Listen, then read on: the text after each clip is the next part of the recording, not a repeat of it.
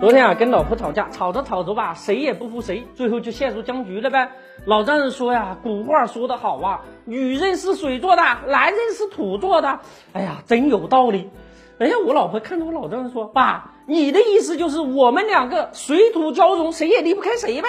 我老丈人说，就你这智商，以后出去别说是我闺女啊，我的意思是你们两个水土不服。这只是一个笑话啊！我们今天看一看房地产的库存僵局怎么样打破。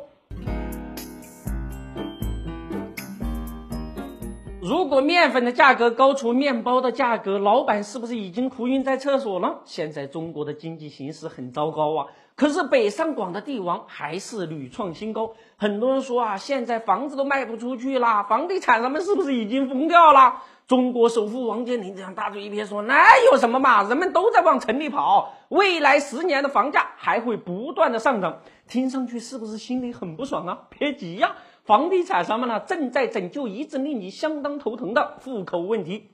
现在中国啊有六点八亿多平方米的房子没卖出去呢。按照现在商品房的销售速度，怎么也得卖个七八年呢。”现在房地产的库存问题已经成了中国经济的痛点，房子卖不出去了，地方政府怎么卖地弄银子？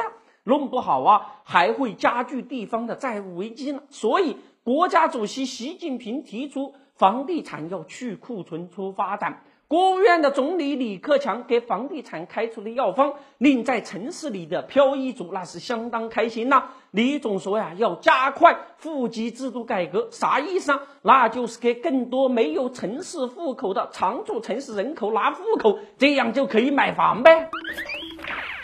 瞅你这表情，不信是吧？没了。那老师跟你打个赌啊，咱们就赌个面包机。我不懂这事儿，就这么定了。户口已经成了房地产去库存的杀手锏。现在很多一二线城市根本就不给户口，比如北京就有超过八百多万的常住城市人口没有北京市户口。一旦给更多的常住城市人口户口的话，那有资格的住房刚需比例就会提升呢。更重要的是，可以填补城市老龄化带来的购房缺口。其实啊，除了北上广，现在很多地方都在研究怎么样让农民进城买房呢？王健林跟任大炮一个逻辑。为啥未来十年房价还会不断上涨呢？因为政府在短期之内找不到替代房地产的支柱产业，房地产商们不断的哄抬购买面粉的价格，让面包大量的堆放在仓库。现在房地产的库存已经成了一根压在中国经济身上的致命稻草。尽管经济转型升级改革啊已经喊了多年，可是。以房地产为首的旧势力很容易加剧地方债务危机，甚至引发以银行信贷为首的金融系统风险，最终令政府不敢轻易抛弃房地产这一把业夫，甚至会经常拎出来救救急。面对畸形的房地产市场，也许老百姓会说：现在的房地产商已经是下山的一股新业喽。